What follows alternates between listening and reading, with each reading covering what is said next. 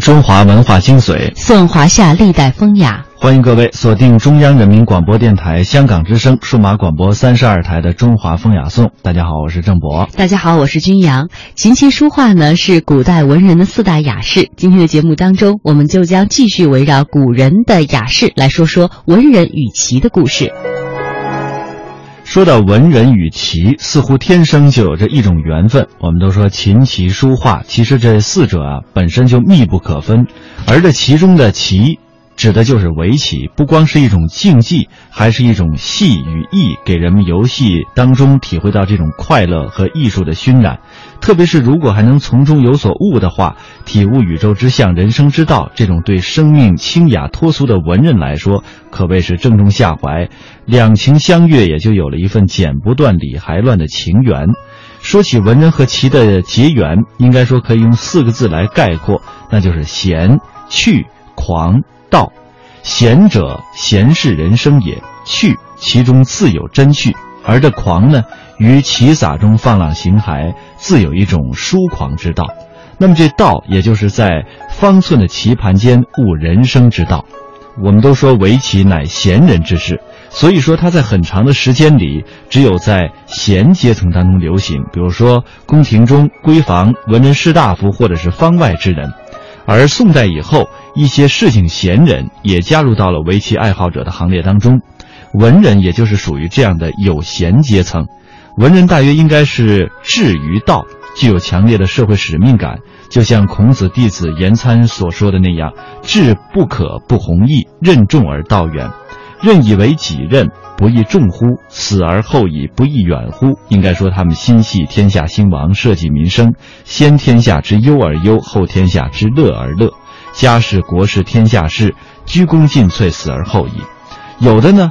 很多的文人士大夫索性仰天大笑，出门去，归去来兮，做了隐士。当然，这时间上一充裕了，就可以随心所欲，那么就可以寄情于诗酒琴棋当中了。还有一类，也就是曾经想以读书为敲门砖去走仕途经济之路，但是呢，由于种种原因报国无门，最后呢，只好做了职业文人。他们从事个啊精神劳动，写诗、绘画、作文，有附庸风雅者供奉，无工作之劳、衣食之忧，且有较多的自由支配的时间，自然就容易生出闲情逸致。闲着也是闲着，何不喝喝酒、下下棋，随时而且过？明代的画家唐寅，清代的小说家蒲松龄、吴敬梓、吴敬梓，大约都是这种类型。还有不少的这个文人的奇诗，大家都能感受到有意突出的就是一个“闲”字，不管是真闲还是假闲。比如说，杜牧的诗当中就有这样说的：“说有约不来过夜半，闲敲棋子落灯花。”或是边品茗边下棋，啊，茶炉烟起知高兴，棋子生疏识苦心。或晴时垂钓，或雨时对棋。无论是哪样一种状况，都表现出了文人所特有的闲情雅兴。其实啊，更多的文人是在这种忙与闲之间来寻求着某种平衡。他们一边在做官，另外一方面呢，呃，或有意或无奈，他们的内心似乎总有一种隐士的心态。苏轼、王维自不用说，而像民族英雄文天祥起兵抗元，慷慨激昂的《正气歌》当中这样写的：“或谓出师表，鬼神气壮烈，当其贯日月，生死安足论。”另外一方面呢，他也有“闲云书卷无声，醉时推敲推一色棋”这样的闲情风雅的诗句。大诗人陆游同样也是如此。作为一个爱国志士，他时刻憧憬着金戈铁马、征战沙场的生活。他其中这样写道：“早岁哪知世事艰，中原北望气如山。楼船夜雨瓜洲渡，铁马秋风大散关。”在他的书愤当中，在他临死前还不忘告诫儿子：“王师北定中原日，家祭勿忘告乃翁。”这拳拳之心无人可见。可是呢，作为一个在现实生活当中时时碰壁的文人，这琴棋茶酒之类又成了他最大的消遣之物。有这样的句子：陆游在《幽居记今昔事》当中说：“高楼笛数曲，小轩棋艺平。”那么这些诗句呢，就成了他的人生写照，同时也成为了一种人生的感慨。那么这种起源于四千年前，呃，原始社会末期的这种国粹传说，就是我国的第一个皇帝尧发明的。那么尧帝是如何发明围棋的呢？一起走进今天的华夏传说，来了解其中的原委。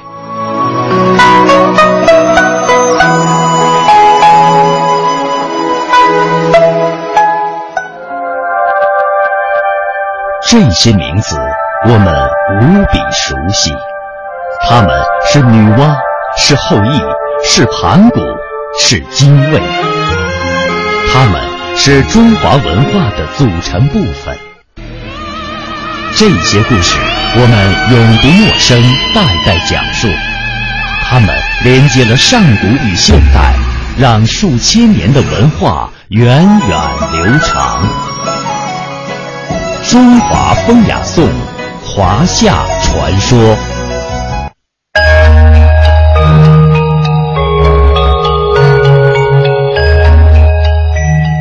相传上古时期，尧帝合并了各方部落以后，人民生活呈现出一派繁荣兴旺的景象。但有一件事情却让帝尧很忧虑：他的妻子散宜氏所生的儿子丹朱，虽然已经长大成人。但是十几岁了还不务正业，游手好闲，经常招惹祸端。仰望一直不忙于处理百姓大事，儿子丹朱越来越不像话了，你也不管管，以后怎么能替你干大事呀？要使丹朱归善，必须先稳住他的性子，让他从心里感到快乐，教他学会几样本领才行。你让人把丹珠找回来。再让他带上弓箭到平山顶上去等我。这时，丹珠正在分河滩和一群人戏水，忽见父亲的几个卫士不容分说，强拉扯着他上了平山，把弓箭塞到他手里。你父弟和母亲叫你上山打猎，你可得给父母张张门面啊！射箭的本领我又没学会，咋打猎？天上哪有什么兔子飞鸟呢？这明明是父亲母亲难为自己。打猎我就是不学，看父母能把我怎么样？卫士们好说歹劝，丹珠就是坐在那儿动也不动。一伙人正吵嚷着，帝尧从山下上来了，看着父亲气喘吁吁的样子，丹珠心里不免有些心软，只好向父亲作揖拜跪。父亲这把年纪要爬这么高的山，让儿上山打猎，不知从何说起啊？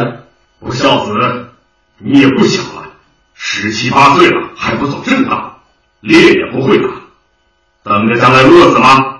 你看山下这么广阔的土地，这么好的山河，难道你就不替父帝操一点心，把土地、山河、百姓治理好吗？哼！兔子跑得快，鸟飞得高。这山上没有兔子，天上也没有飞鸟，叫我打啥呀？天下百姓都听你的话，土地山河也治理好了，哪用儿子再替父帝操心呀？唉，你不愿学打猎，就学行军征战的石子棋吧。石子棋学会了，用处也大着呢。下石子棋还不容易吗？坐下一会儿就学会了。行，就下石子棋。父亲，您快教我怎么下，我想马上学会。哪有一朝一夕就能学会的东西？你只要肯学就行。帝尧说着，便拾起剑来，蹲下身，用箭头在一块平坡山石上用力刻画了纵横十几道方格子，让卫士们捡来一大堆山石子，分给丹珠一半。手把手的将自己在率领部落征战过程中如何利用石子表示前进后退的作战谋略传授讲解给丹珠。丹珠这个时候倒也听得进去，显得有了些耐心。直到太阳要落山的时候，帝尧教子下棋还是那样的尽心尽力。此后一段时日，丹珠学棋很专心，也不到外边游逛。散一世心里踏实些。十子棋包含着很深的治理百姓、军队、山河的道理。丹珠如果真的回心转意，明白了这些道理，接替我的地位是很自然的事情啊。没想到的是，丹珠棋还没学深学透，却听信先前那些不学无术人的坏话，觉得下棋太束缚人，一点自由也没有，还得费脑子。于是又犯起了以前的老毛病，终日无事生非，甚至还想用诡计夺取父亲的位置。散一世非常痛心，大病一场，去世了。帝尧十分伤心，把丹珠迁送到南方，再也不想看到丹珠，还把帝位禅让给有德、有智、有才的虞舜。以后的陶器上便有了围棋方格的图形，史书上也有了尧造围棋以教丹朱的记载。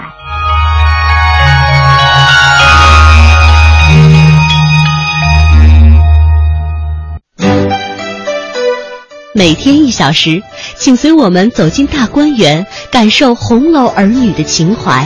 每天一小时，随我们坐进白鹿书院，听朱子的治家格言。每天一小时，可邀李白品美酒，白居易赏梅花。今天这一小时，你来了吗？这里是中央人民广播电台香港之声《中华风雅颂》。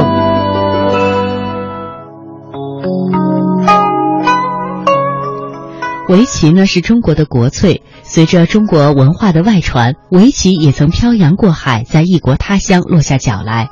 围棋向外传播的主要途径之一，便是围棋向朝鲜半岛和日本东游。围棋在传入日本之后日渐盛行，此后中日围棋间的交流切磋也逐渐加强。在中国传统文化的乐章的乐章当中，这围棋的落子声究竟始于何时，起于何处，恐怕已经难以寻觅了。然而，千百年来黑与白的纠缠，动与实的对话，这叮叮咚咚的棋声一直穿越时空，延绵至今。青山不厌千杯酒，白日为宵一局棋。这是几年前网络围棋刚刚诞生的时候，这两句诗在各大围棋网站迅速流行了起来。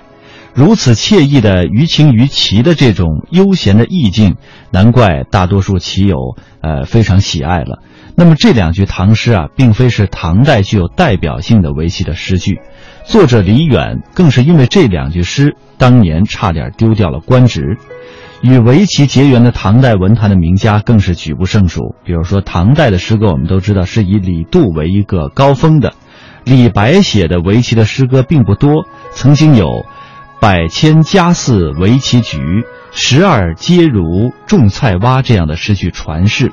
这是对当年长安的描述，以棋局而喻街道，可见李白啊对于围棋的喜好和熟悉。那么，关于李白的围棋活动，史料可考的也并不是特别多。那么，围棋可以说应该是另外一位大诗人杜甫的一大爱好。他不仅写了很多围棋有关内容的诗歌，更是记载了一生的沉浮、寄心围棋的经历。他的名句“闻道长安似弈棋，百年世事不生悲”。当时可谓是家喻户晓，后来呢，更是以长安棋局来比喻当时动荡不安的政局。他还说：“老棋老妻画纸为棋局，稚子敲针做钓钩。”说的是和妻子画纸围棋，看小儿自制鱼钩，写的是其乐融融的家庭生活。当时的时局动乱，呃，避难四川的杜甫怀念诗坛友人，也怀念棋坛的好友。他说道：“且将棋度日，应用酒为年。”这下棋啊，已经是诗人晚年的一大乐趣了。从这些诗当中，我们可以看到，当年杜甫不仅十分喜好围棋，而且还有着相当的造诣。对夫妻对弈的描写，更是古往今来羡煞旁人的佳话。到了唐代中叶，诗坛以元稹、白居易成就最大，世称元白。元白不仅是诗坛好友，同样也是艺坛好友。元稹曾经在府邸举行了一次围棋名流的盛会，邀请到了当时德高望重的老丞相段文昌出席。会有啊赋诗相赠，全诗呢有四十八句，就是史上非常有名的咏围棋的长诗，将这次场面热闹的围棋盛会描述的活灵活现。白居易对于围棋的爱好更是痴迷，送春唯有酒，消日不过棋，晚酒一两杯，夜棋三数局，还有。花下狂放冲黑饮，灯前坐起彻明棋等等。白居易对于围棋意境的描写摄人心魄，令人神思向往。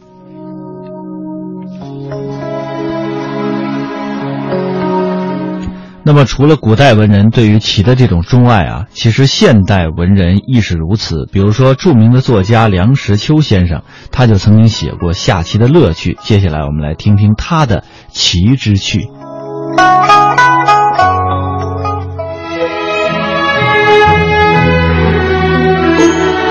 有一种人，我最不喜欢和他下棋，那便是太有涵养的人。杀死他好大一块，或是抽了他的一个车，他神色自若，不动火，不生气，好像是无关痛痒，使得你觉得索然寡味。君子无所争，下棋却是要争的。当你给对方一个严重威胁的时候，对方的头上青筋暴露，黄豆般的汗珠一颗颗的在额上陈列出来，或哭丧着脸做惨笑，或咕嘟着嘴做吃屎状，或抓耳挠腮，或大叫一声，或长吁短叹，或自怨自艾，口中念念有词，或一串串的耶格打个不停，或红头胀脸如关公。种种现象不一而足，这时节你行有余力，便可以点起一支烟，或啜一碗茶，静静的欣赏对方的苦闷的象征。我想，猎人困住一只野兔的时候，其愉快大概略相仿佛。因此，我悟出一点道理：和人下棋的时候，如果有机会使对方受窘。当然无所不用其极，如果被对方所窘，便努力做出不介意状，因为既不能积极的给对方以烦恼，只好消极的减少对方的乐趣。自古博弈并称，全是属于赌的一类，而且只是比饱食终日无所用心略胜一筹而已。不过下棋虽小数。亦可以观人。相传有慢性人，见对方走当头炮，便左思右想，不知是跳左边的马好，还是跳右边的马好，想了半个钟头而迟迟不决，急得对方拱手认输。是常有这样的慢性人，每一招都要考虑，而且是加慢的考虑。我常想，这种人。如果加入龟兔竞赛，也必定可以获胜。也有性急的人，下棋如赛跑，噼噼啪啪，草草了事。这仍旧是饱食终日、无所用心的一贯作风。下棋不能无争，争的范围有大有小，有斤斤计较而因小失大者，有不拘小节而眼观全局者，有短兵相接做生死斗者。有各自为战而旗鼓相当者，有赶尽杀绝一步不让者，有好勇斗狠同归于尽者，有一面下棋一面俏骂者。但最终不幸的是，争的范围超出了棋盘而拳足交加。有下象棋者久而无声响，开门视之不见人影，原来。他们是在门后角落里扭作一团，一个人骑在另一个人身上，在他的口里挖车呢。被挖者不敢出声，出声则张口，口开则车被挖回，挖回则必毁棋，毁棋则不得胜。这种认真的态度憨得可爱。我曾见过二人手谈，起先是坐着，神情潇洒。望之如神仙中人。俄而棋势吃紧，两人都站起来了，剑拔弩张，如斗鹌鹑。最后到了生死关头，两人跳到桌上去了。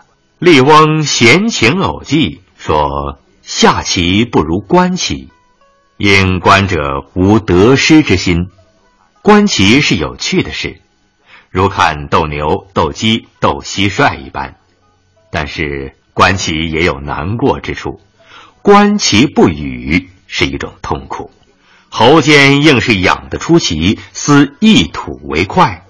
看见一个人要入陷阱而不作声，几乎是不可能的事。如说的中肯，其中一人要厌恨你，暗暗的骂一声多嘴驴；另一个人也不感激你，心想：难道我还不晓得这样走？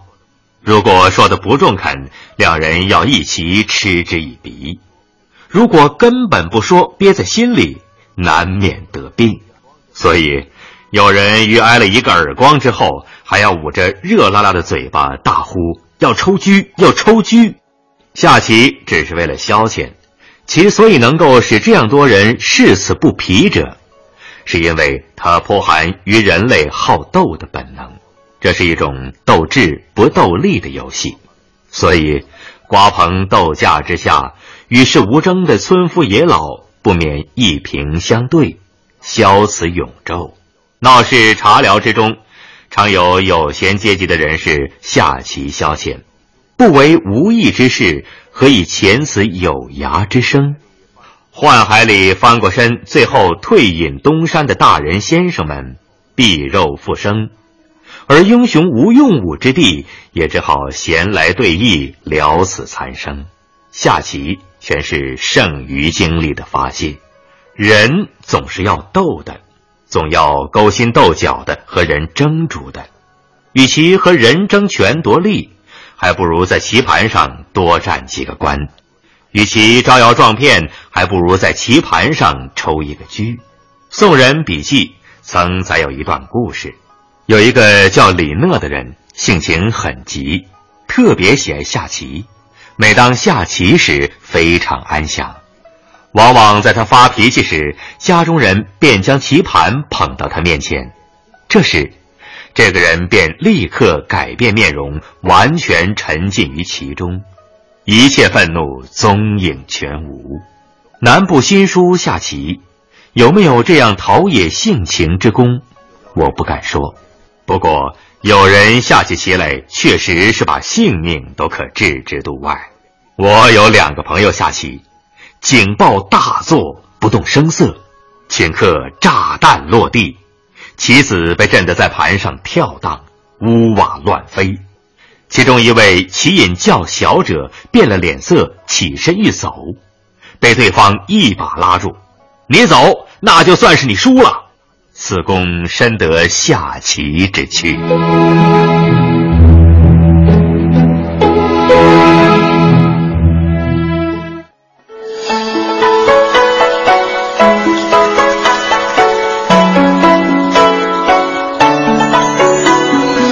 免费的课堂，轻松的环境，自由的时间。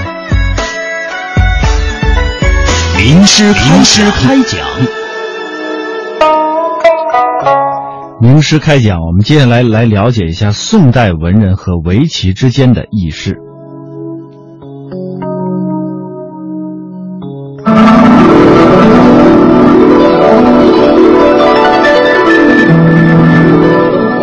接下来呢，我重点讲一讲宋代文人与其围棋之间的这一些轶事。为什么要讲宋代呢？因为唐宋的重要差别就在于宋人呢。把这些日常生活给艺术化、给审美化，所以呢，这种琴棋书画作为文人的日常生活方式，在宋代的文人身上表现的更为明显一些。首先，在宋代，从皇帝他就雅好下棋，比如说宋太宗赵光义有一生爱好围棋，有关他下棋的故事特别的多。释文隐的《香山野录》里面就记载说，太宗啊很喜欢下棋。当时的简臣呢，就是说这么一件事说有一个棋代造，就是陪皇帝下棋的人，叫贾元。因为呢，这个贾元呢经常陪这个太宗皇帝下棋，所以呢就有简臣说这个贾元是越货民主，皇帝呢会被这个贾元所迷惑，对皇帝不利，所以建议呢把这个贾元啊给赶出去。这个太宗皇帝就说了：“朕非不知啊，不是我不知道啊，了避六宫之祸，卿等不须上也。”你们就不要跟我说了，我下棋呢，只不过是要疗避六宫之祸。其实啊，所谓疗避六宫之祸是假，舍不得围棋才是真啊。所以太宗皇帝的嗜好啊，不可谓不深。宋太宗不仅自己嗜好围棋，而且呢，倡导围棋不遗余力。太平兴国六年的时候，当时的吴越王秦肃因为这个生病而告假，于是宋太宗啊。就派人赐秦处文丘棋局和水晶棋子，对他说啊，我平时公务之余啊，也曾经有意下围棋。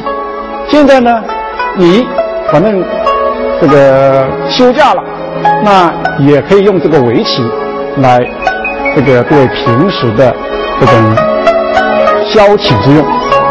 太宗这种举动当然是有其他的深意的，但是他不赐其他的物品，而赐围棋，显然的是认为围棋能够修身养性，值得在王公大臣中提倡。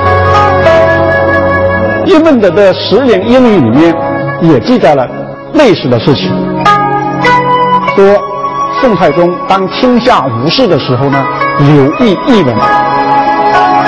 当时有一个重臣印制赋诗，都呢用险韵，而往往不能成篇。于是太宗啊就赐两制骑士，但是这个重臣呢多莫究所以，所以不得已啊就相率上表求名，何数不小而已。当时有一个叫王玄之的人，曾经有诗这么写。说分题以险运，方士得欣喜，恨无才印制，空有表情题。大概说的就是当时的这种时事了。因为宋太宗用作诗和骑士来考教这些群臣，使群臣呢大伤脑筋，所以只好呢相率上表求名，何数不小而已。其实啊，关于宋太宗赐。这些大臣骑事这件事情呢，李义民的《忘忧清乐集》里面也有记载，说太这个太宗啊，曾经做便旗丧事。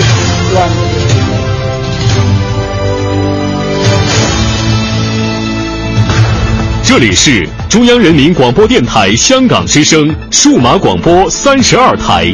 香港之声全天候为您服务，以国际化的视野为您提供权威的新闻信息、丰富的文化知识和周到的生活服务。香港之声倾心打造湘江观潮、中华人物、数字新生活、民歌风尚、珠江瞭望、阳光心灵等精品节目，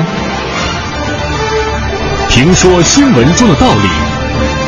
论述事实中的缘由，香港之声新闻节目纵览全球资讯，平息焦点话题。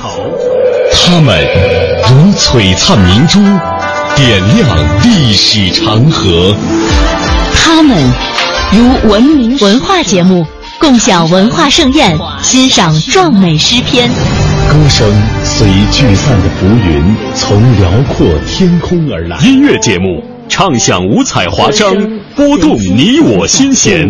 从旷野大地而来，纵观生活大千世界。世界。生活服务节目，发现生活智慧，展示多彩人生，寻找独家观点。普通话、广州话双语播出，敬请关注中央人民广播电台香港之声数码广播三十二台。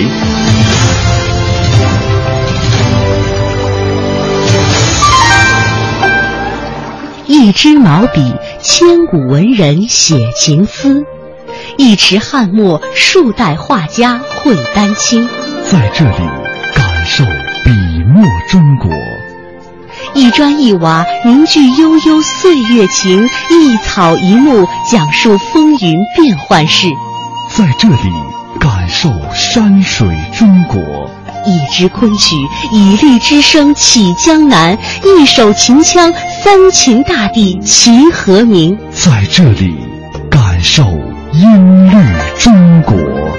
您现在正在收听的是中央人民广播电台香港之声《中华风雅颂》。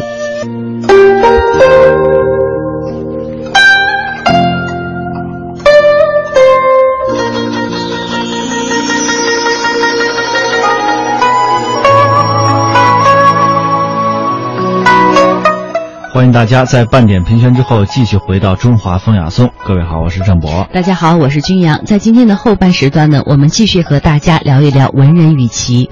文人墨客于棋，似乎是情有独钟的。自古以来，琴棋书画与这些人紧紧连在一起。这其中呢，算棋是很重要的一项了。所以，历史上写棋的作者不乏其人，有关棋的作品呢，更是层出不穷。宋代大文学家苏轼写过一首题为《观棋》的诗。他呢是从一个旁观者的口气来写的，尽管多是叙述，但是让后人读后呢却另有所思。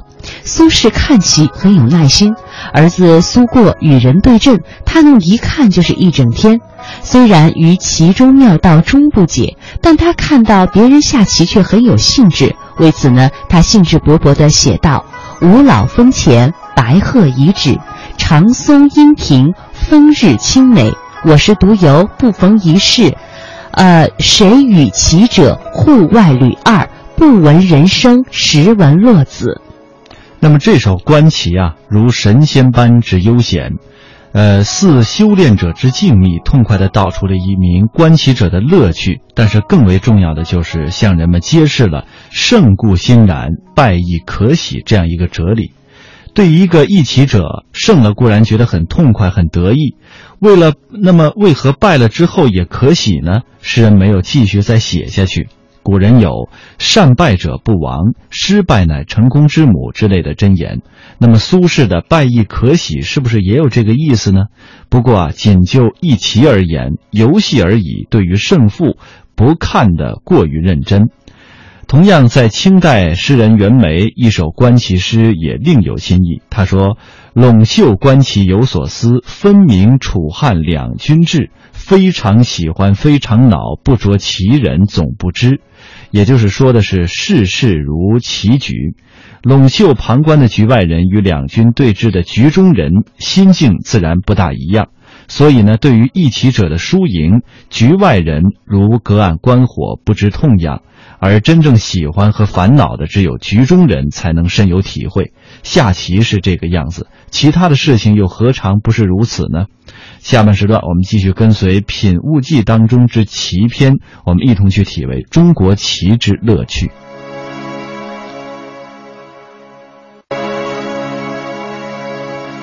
那今天我们的演播室里呢，还是请来了中国社会科学院民族所研究员狄永军老师，和大家呢一起来聊一聊古代文人的雅致生活。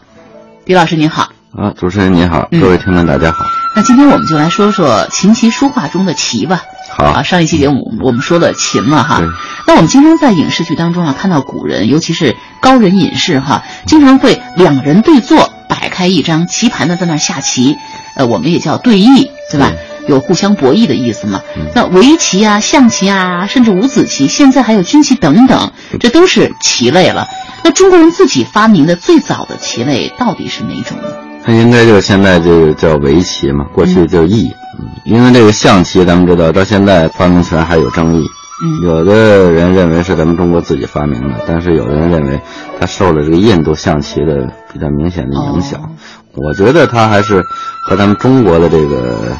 过去的军旅生活有比较大的关系，嗯，而且这个咱们知道，这个象棋后来在西方也有这个现在叫国际象棋，对，和这个中国的象棋也有一些比较类似的地方，那么它有可能有同源的因素，嗯。但是围棋呢，这确实是咱们中国自己的这个首创，这一点是没有任何争议。听说这个围棋是尧造出来的，对，好像是为了教教化他的儿子丹珠，对是，但是这种说法比较晚近，它是《博物志》里边提到的，但现在从这个。出土文物的这角度来看，那发掘出来好多记载，都是和过去的文字的那些记载、传说时代的记载都是相符合的，说明咱们古人是不胡说的。对，因为这个围棋，咱们知道它这个很早就已经变得非常成熟了。嗯，他的这种成熟就足以说明他有非常漫长的发展时间。因为古人的时间概念和现在是不一样的。那古人咱们知道，他最这个基本的。时间的单位是日，他叫日出而作，日入而息，是吧？他是以天，每日就是每日，他能够发展的非常成熟，那恐怕真的就上千年的时间才有可能发展成熟，不像现在是吧？天天改进，对，日新月异，所以这个这也是咱们现代人的既可喜又可悲的一面。嗯，就咱们没法享受从容，过去的人呢就非常从容，他们做的比如说这种对弈，嗯两个人是吧？可以下一天。一天的棋，半天的不出手，因为现在咱们知道比赛它是要读秒的，但古人不着急，他真的有可能就为这个就一步，他要考虑很长时间，因为他们不是为了谁赢谁，他们是在探讨一种道，所以还有一种修身养性。对，是琴心剑胆玉光华，树蕙滋兰性无涯。东篱菊前倚孤酒，西窗烛下几盏茶。中国社会科学院狄永军老师携新书《品物记》做客孔子学堂，带我们重温古人生活的风雅记忆，感悟中国文化传统的诗意生活。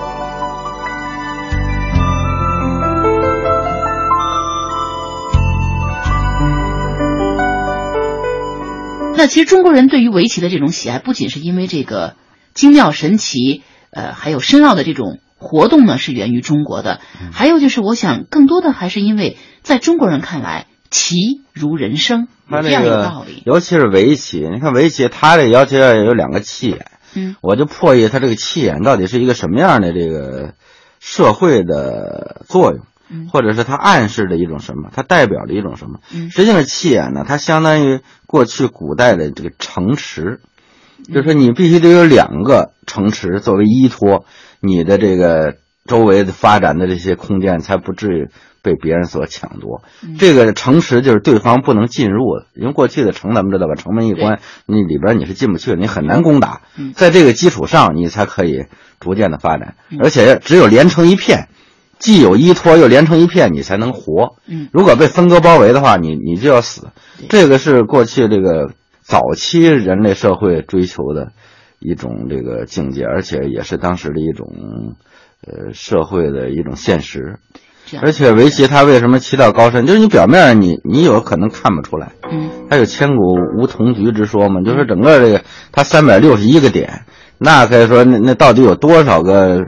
就是变化，那已经没法计算了，多少个亿的变化，所以每一盘棋都不可能完全相同。嗯，所以这个任何高手都有可能有闪失，你一步看不出来，他叫这个突然骤起杀机嘛，是吧？有时候你就一个点没看到，那掐死你了，你整个一片一片你就全死。所以可以说是变化莫测。对，这都是智商非常高的人才能够领悟到这个棋道的乐趣。是。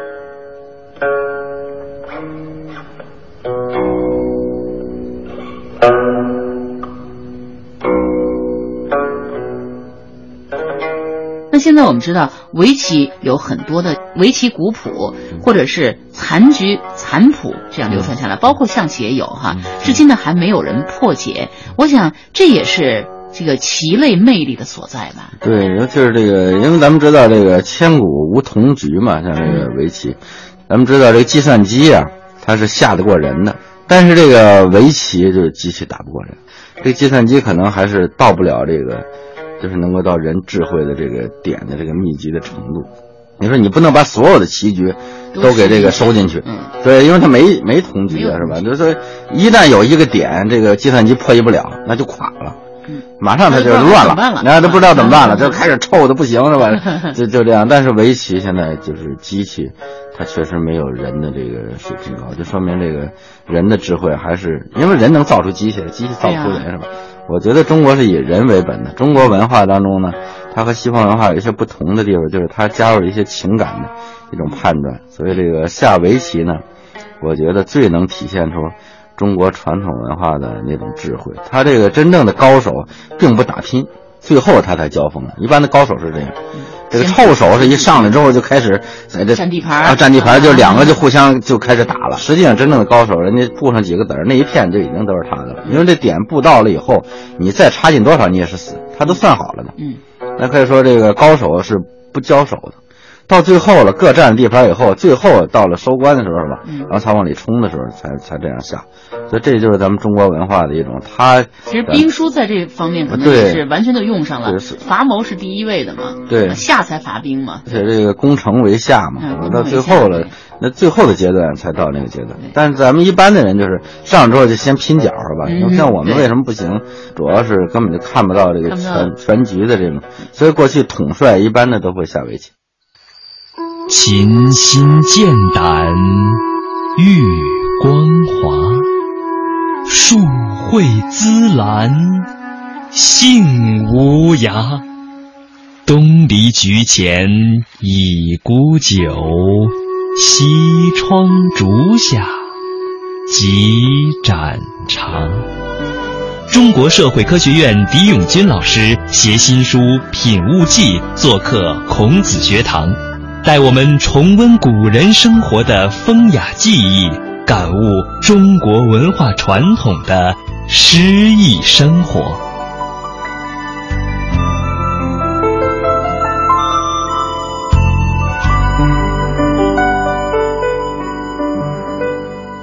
那说起这个围棋，您说呃，千古无同局是吧？啊，让我想起一个故事，就显示出这个围棋棋盘的发明者是多么的有智慧哈。说这古中国古代一个皇帝啊，他呢。特别喜欢这个围棋这个游戏，于是呢，他就说要奖励发明这个游戏的这个发明者。他呢就把这发明者招到宫里来说：“嗯，要我要满足你一个愿望，因为这个游戏发明的非常好。”那这个发明者就说：“那很荣幸啊，他那我就希望赏我一粒米。”但是皇帝觉得很奇怪，说：“一粒米赏你，这什么意思啊？”他说：“是这样，是在棋盘上的每第一个格子。”对，放上一粒米，第二个格子呢放上两粒米，加倍的推，就是第三个格子你要加倍到四粒，是这种。对啊，这样一个对平方的一个算法，对，直到放满整个棋盘为止，这就是我的愿望。那皇帝他不知道，他当时没想那么多，想那太容易了，那你他不理解，但是还是按他的这个愿望去给他。一开始的时候，这个宫廷当中人们还哈哈笑说：“你这人真傻！那皇帝说什么都能讲给你，你却要这个米。”没想到笑着笑着就笑不出来了。随着这个放到第二排的中间的时候，这个人们的笑声就已经开始消失了，被惊讶之声代替了。因为一小堆的米不久就变成了小袋的米，后来变成中袋的米，最后呢变成大袋的米。然后到了第二排结束的时候，皇帝知道他犯了一个非常大的错误。这个皇帝终于终止了这个游戏，就招来了全国最聪明的数学家哈，就是来打着算盘在石板上匆匆的计算，几番周折以后得出一个非常不可思议的这个结论。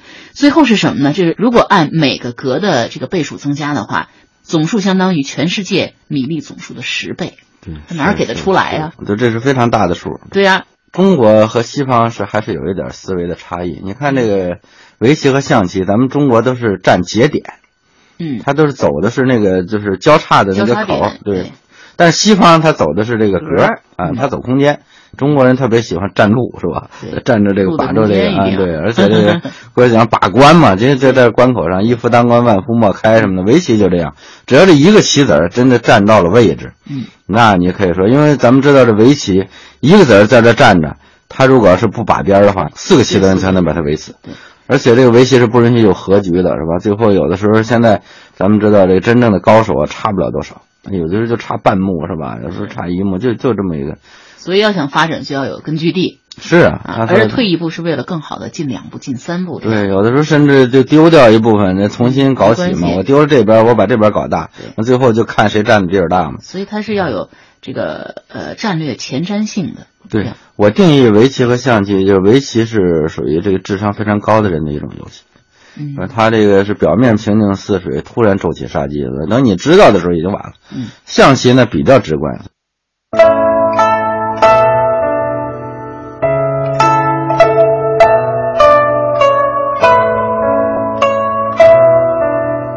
孔子学堂的听众朋友们，大家好，我是中国社会科学院民族所的狄永军。我今年已经踏过了五十岁的门槛，所以对过去的“日月如梭，光阴似水”的提法的感受呢是越来越深刻了。在梳理中国传统文化的过程中，我经常能感受到孔子所说的“依于人，游于义”的那种洒脱。现代生活最大的问题就是压力大。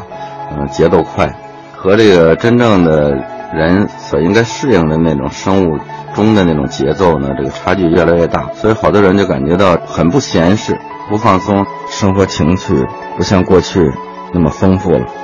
如果能够通过了解传统文化的内容，使我们重温前辈的生活情趣，让我们的心灵得到净化，精神有所依托，可以说呢，是我的一个非常强烈的愿望。而当今时代呢，教育几乎普及，休闲呢也是人人可以享受的权利，所以我们只要自己有这种意识，优雅的生活呢就已近在咫尺。在一个文化提升的时代呢，作为一个知识分子，传道释道与弘道呢是我们责无旁贷的使命。我认为传统文化呢，它不是僵化的教条，也不是空泛的理念。而是活生生的存在，有血有肉的实体。而从微观层面，将文化依托的各个载体呢，逐一的予以展示，体味其中的博大精深，以延续我们对中华文化的热爱，不失为弘扬传统文化的一种有效途径。我的这部文集呢，就是我个人在这方面做的一个努力。今天把它带到孔子学堂，和大家一起交流，让大家分享。我在这个梳理中国传统文化当中所带来的快乐，谢谢大家。和其他这个棋类相比，围棋的形式呢可以说是非常简单的哈。围棋的棋子呢不像这个象棋那样，呃，有不同的角色、地位和功用，车马炮这样的哈。那他们有的仅仅只是颜色的不同，黑白的不同。对但是呢，在方形的棋盘上。这些黑白棋子却能够摆出不同的这个棋形，在你来我往的对弈当中呢，体现出那种广阔深远啊，行云流水，更是向人们展开了一个无穷无尽的这种想象的空间哈。我所看到的，是围棋和象棋之间所代表的两种不同中国文化的价值观念。嗯，因为围棋它非常平等，它这个除了这个黑白嗯之外，所有的这个棋子之间，它没有身份的限制。就看你这个站的位置，嗯，所以这个就是比较符合比较严格的等级观念形成之前的那种文化的一种状态。而这个象棋就不一样，象棋它为什么他说它出的比较晚进呢？就是因为它这个棋子啊，它这个与生俱来的不可改变的这种身份等级，那鸡啊吃足，那足没地儿跑。但是围棋就不。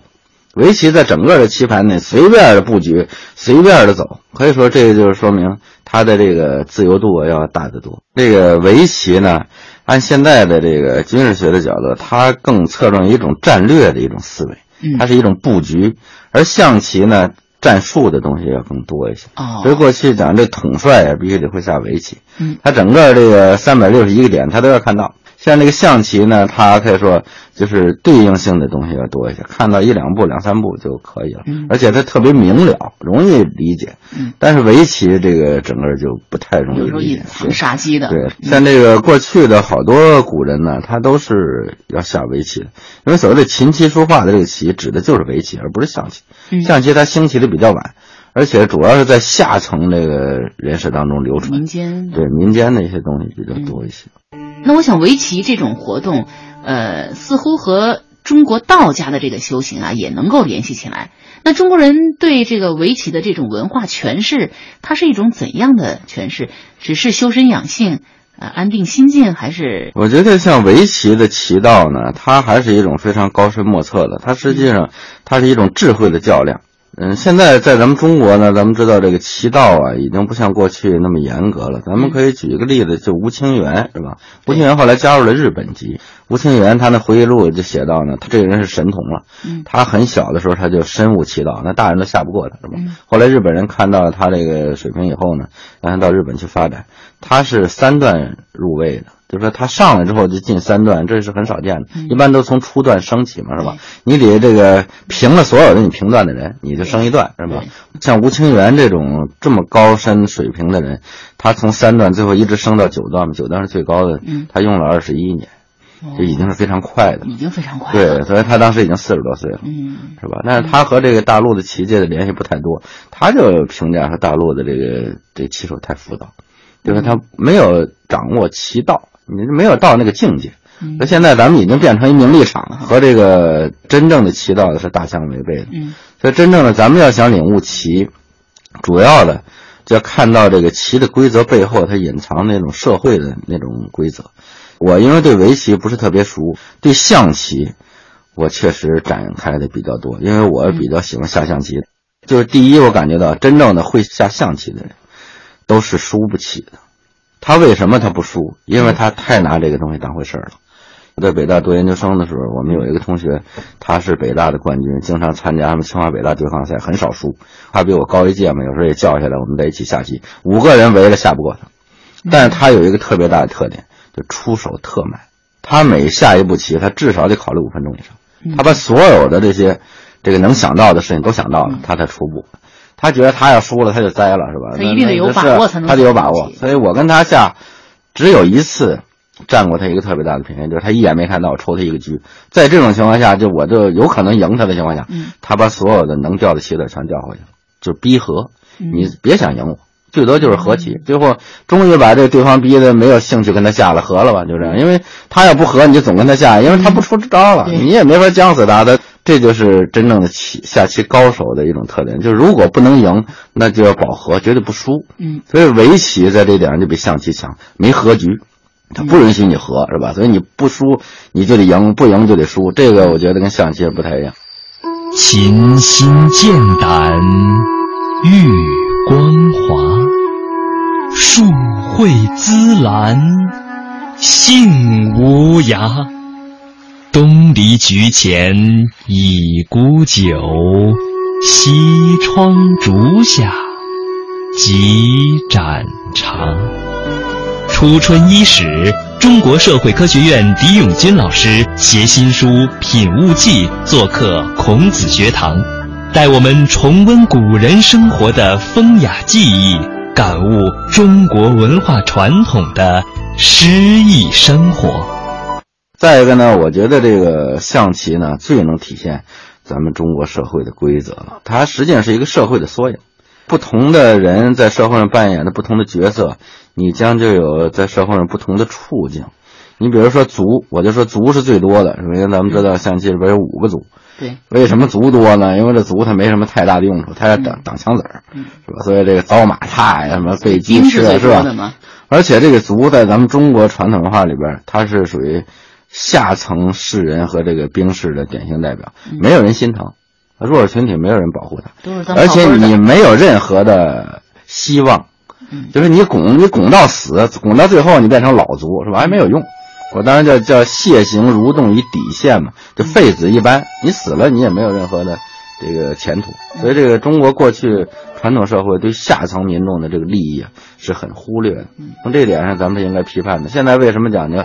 这个现代社会了，这个以人为本了。实际上，所谓的以人为本，从来咱们都以人为本。皇上也是人，是吧？你以他为本，但现在说的这个人，就指的是普通人，而且是最底层的人。以他们为本以后，这社会才能进步。就现在为什么这几十年进步非常大呀？就是因为咱们利益调整当中，对下层人士的一些利益开始看到了。所以这个族也是一样。你看西方，他也有这个，咱们知道这个。国际象棋我也会下一点，他他卒更多，八个卒是吧？在最前面八个兵，但是那个卒，他这个棋这个卒可不能拱到底，那拱到底可就了不得了，他允许变成任何一个他想变的子儿。嗯，所以这个西方绝对不能让这个足然后拱到底，他一定要挡住你。就这个从那个棋道啊，你就可以看到世道。那围棋呢，也可以说是我们的国粹了。不知道听众朋友是否也有兴趣和朋友对上一局呢？那今天我们非常感谢狄永军老师到我们的演播室里来做客。